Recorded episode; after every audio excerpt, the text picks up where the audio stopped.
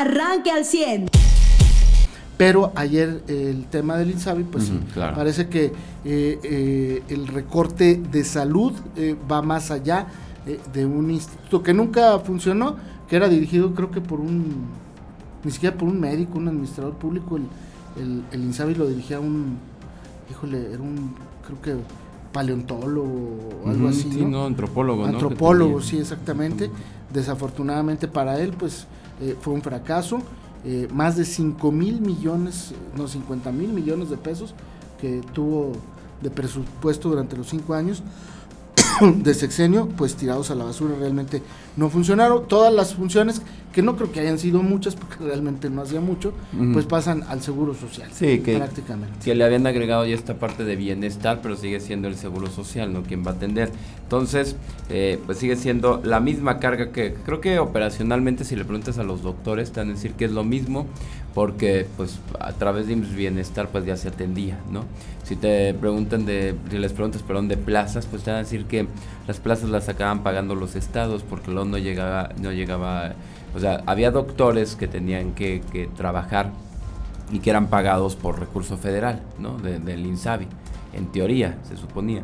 Pero contrataban estas plazas y de repente pasaban meses sin que los llegaran a atender. Y eran los estados, o sea, no le estoy diciendo solamente Coahuila, no, de verdad era una situación de todos los estados quienes tenían que, para que los eh, eh, doctores siguieran prestando servicios, algún cuerpo de enfermeros y enfermeros, camilleros, etcétera, siguieran atendiendo, eran quienes les pagaban, ¿no? Entonces vamos a ver si con este cambio, que creo que sería lo que ayudaría a todos los estados, repito, no solamente a Coahuila, es una situación de todas las entidades de este país, eh, a, solventar, no sabemos si a través de pagos del IMSS. La verdad es que el IMSS no reporta buenos números, hay que decirlo, ¿eh?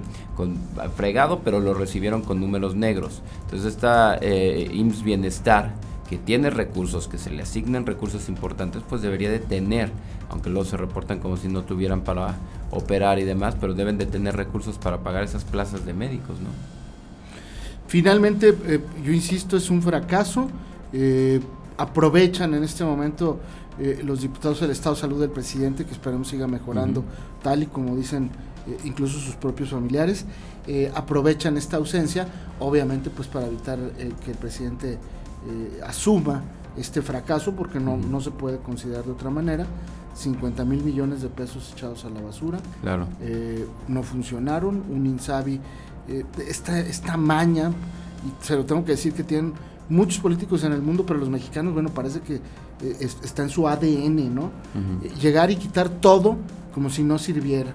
A mí me da mucha risa cuando hablan de, eh, de 200 años del PRI en el poder, o aquí, por ejemplo, uno de los discursos de campaña. El pastel de las velitas de siempre. Exactamente, que dice el ingeniero Guadana, con mucho respeto, y es su eslogan, y, y, se respeta mucho.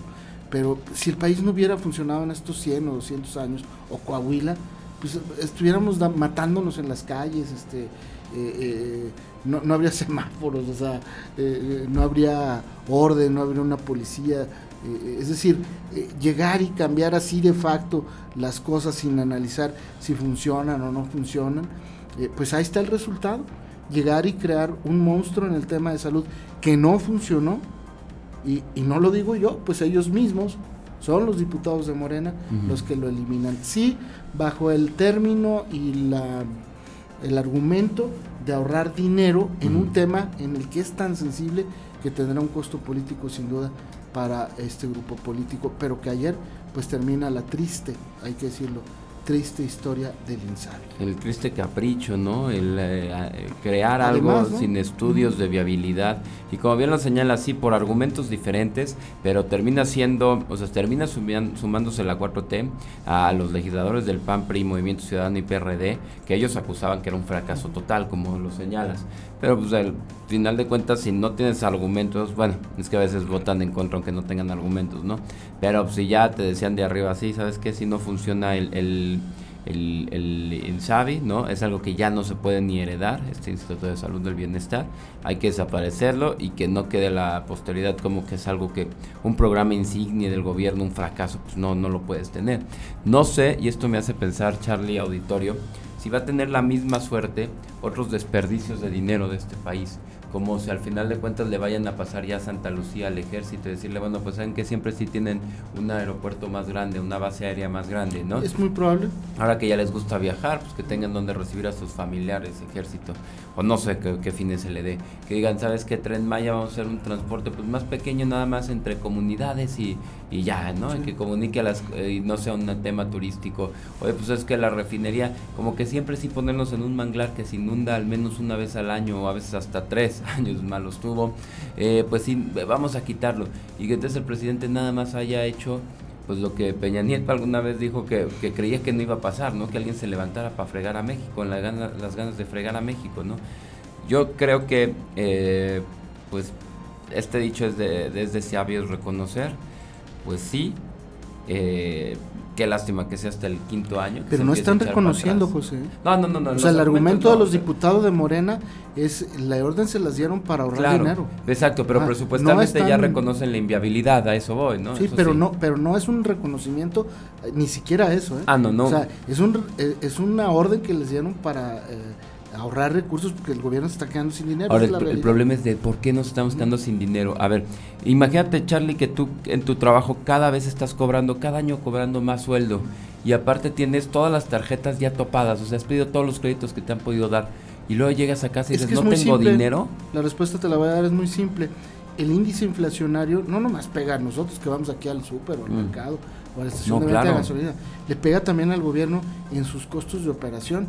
Y la otra es que se han aumentado eh, eh, gradualmente las becas pues para los adultos mayores, para los ninis, para las personas con discapacidad. Y eso no es malo. Claro. Cuando tienes el respaldo económico y financiero, eh, lo puedes hacer. No es malo. y qué bueno que sea que aumenten estas becas, pero el índice inflacionario contra el incremento de esas becas, pues es como decimos en la primaria, baja el cero y no contiene.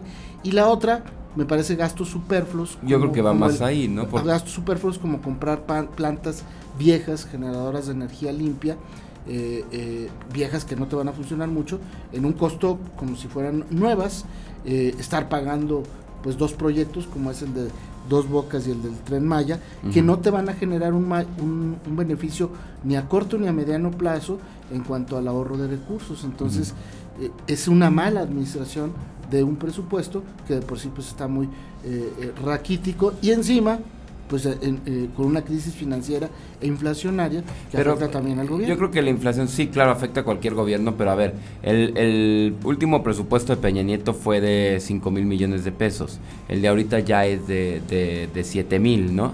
Esto, o sea, esto es un incremento del, del, ¿qué? Del 14%, ¿no? O sea, a un año, ¿no? Digo, perdón, comparado al último año.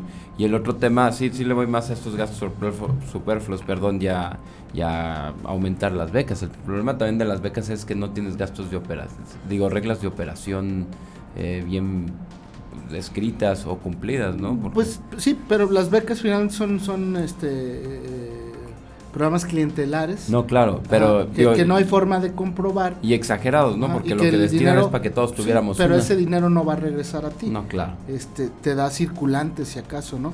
Hoy pues los más beneficiados en algunos casos son los vendedores de, fentanil. Pero bueno, pues esa es la historia, es parte de lo que le vamos a informar el día de hoy. Eh, ayer continuaron las campañas, hubo actividades aquí, en Monclova y en el norte. Eh, los candidatos hablaron, eh, por ejemplo, el de eh, los eventos que tuvo aquí en Saltillo, el del PT habló de transporte público, eh, me pareció raro porque decía que eh, la autorización de permisos para transporte personal ha degenerado en problemas del transporte urbano. No entiendo cómo ni por qué, pero bueno, así lo dijo y dijo que va, tiene un programa para trabajar en ello. No dijo cuál ni cómo. También se dijo listo para el debate. Manolo Jiménez estuvo en la colonia, ahorita te digo, eh, y también habló de un programa de salud mental con eh, eh, la promesa o el compromiso de contratar psicólogos. Eso me pareció muy interesante en los centros comunitarios que ya existen, por ejemplo, en Saltillo. Esa me parece una muy buena idea.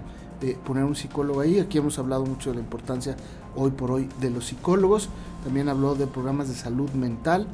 Y eh, Lenin Pérez estuvo en la región centro, habló sobre la reactivación económica. Pues todos los que van para allá hablan de, de AMSA, ¿no? Como, como el referente de eh, la economía y de lo que está pasando allá. Y eh, el ingeniero Guadiana estuvo allá en Piedras Negras, hizo un recorrido por un mercado, uno de los más representativos de ahí de Piedras Negras, y habló de la reactivación económica del comercio local en la frontera, que también me pareció un tema interesante e importante. Manuel estuvo en la Isabel Amalia. ¿Isabel Amalia? Cosas no, Universidad Pueblo nos dice. Ah, bueno. La Isabel Amalia estuvo antier. Este, eh, y, aquí nos dice el buen tocayo Carlos Murillo. Que Universidad Pueblo. Sí, pues ahí anduvo el tocayo. Ah, este, gracias tocayo, un abrazo afectuoso. Ahí estuvo Manolo Jiménez y bueno, pues fue parte de la actividad de los cuatro candidatos a la gobernatura. Hoy van a continuar algunos aquí, otros en eh, el centro del estado y otros en la laguna. Eh, a donde no han ido ni uno es donde yo al menos no tengo reportes, Sierra Mojada. Mm, ahí no. Este, ahí no. Y, pues es el lugar más lejano y Ocampo, ¿eh? Es para el cierre de campaña, tú sabes, No, no, yo por eso digo, hasta ahorita no han ido porque sí está largo el tirón hasta allá. No, claro. Y este y, pues no, la verdad es que ahí no hay mucha gente, pero bueno, eh, es parte de lo que le podemos informar. ¿Algún tema adicional, mi José, antes de la pausa? Bueno, pues no, ayer hubo sesión de Congreso, también muy tranquilo, lo que creíamos, ¿no? Pues iba a estar más el tema de campañas que el de que la actividad legislativa. ¿De cuál Congreso? Del que tenemos aquí, que se supone que vamos a renovar. ¿Hay un Congreso? Sí, te platico ahí en COS, donde pues eh, ahí enfrente de la tienda de deportes que sí se llena. Ah, no manches, un edificio rosita así.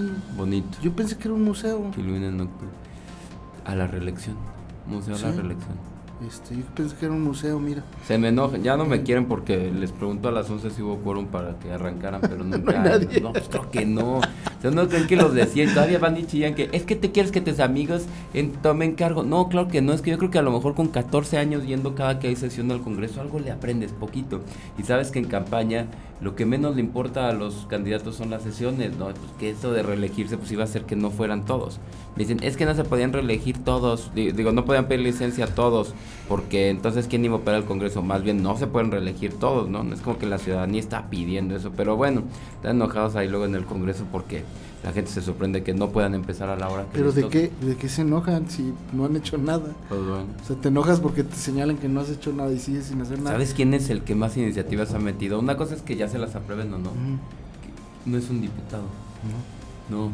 Es eh, Poncho Danao como coordinador de Movimiento Ciudadano y después los alumnos de la Facultad de Jurisprudencia, que también han metido varias iniciativas ciudadanas no se sientan mal Movimiento Ciudadano, tampoco a los chavos de Juris se las, se las aprueba, se las, las toma o las adopta un diputado y las lleva. Es todo lo que hace. Pero va a cambiar, yo sí le tengo fe a que ya después con una nueva dirigencia el Congreso cambie, mejore y, pues atiendan temas torales, ¿no? Porque Ojalá, José, la ciudadanía si no te vas a tener que sentar a esperar otros tres años. Eh, sin albur, No, no, no, no, no, no. Ah, me digo, ah, te digo para que no te canses, ¿verdad? No, sí.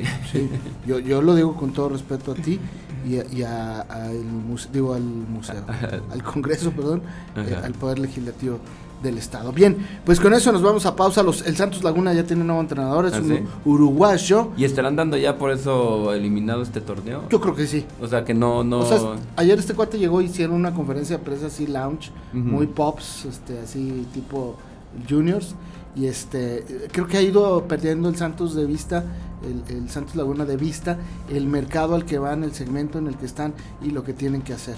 Por eso de los fracasos que, de los que han sido víctimas. Y tiene que ver mucho con la soberbia que empieza a inundar ya a Irriagarrigorri, este cuate que eh, tiene multipropiedad con el Atlas y el Santos, y entonces ha ido perdiendo la esencia este equipo, desafortunadamente. Pero ayer presentaron a este, pues no sé, lo, lo, más destacable que vi, José, es que es amigo de Almada. Y una vez se tomó una foto con él. Y eran cuates o, compas, ¿no? Almada es el anterior entrenador de Santos que se fue al Pachuca y que hizo campeón al Pachuca, ¿no? Que nunca pudo ser campeón al Santos y que se le mencionó como candidato a, director técnico de la selección. Pero bueno, vamos a ver este Repeto se llama, así se llama Repeto. Eh, Pablo Repeto es un uruguayo y él llegó ayer y dijo de una de sus declaraciones, yo me estoy preparando para la final el próximo fin de semana O sea, el último partido para él es la final. Y entonces, eh, pues si ganan, tendría que volar mi abuelita y luego combinación de resultados para que pase una repechaje. Yo honestamente veo difícil porque el partido, el equipo está partido. Mira, Santos contra Cruz Azul a las 9 de la noche y el local es Cruz Azul. Sí, no.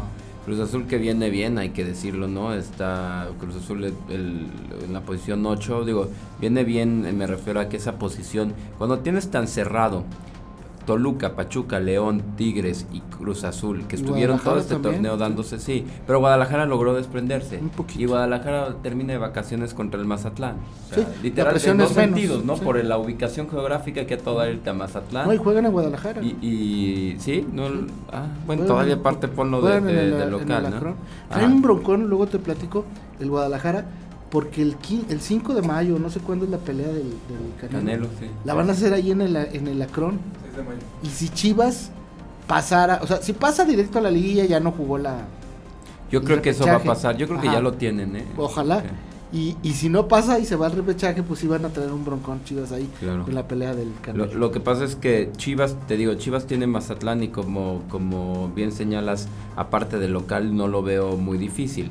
Toluca va contra un Necaxa que, que cierra, pero ya no lo alcanzaría. Y el, o sea, aunque ganaran los dos y tema de goles, pues no, no está muy difícil. No le ayuda. El, el otro que pudiera alcanzar si goleara es... Eh, Querétaro, ¿no? No, Pachuca. Pachuca. Pachuca pero Pachuca va contra Querétaro, era lo que te iba a decir, ¿no? Y Querétaro, pues también, digo, no es que hayan cerrado mal, es que se han estado dando con todos esos de a mitad de la tabla. Sí, el problema de Santos es que ha venido jugando mal en los últimos dos, tres partidos y eso no le va a ayudar. Usted ya está informado. Pero puede seguir recibiendo los acontecimientos más importantes en nuestras redes sociales. Nuestras páginas de Facebook son Carlos Caldito Aguilar, José Lo de Velasco y Mariano de Velasco. Al 100.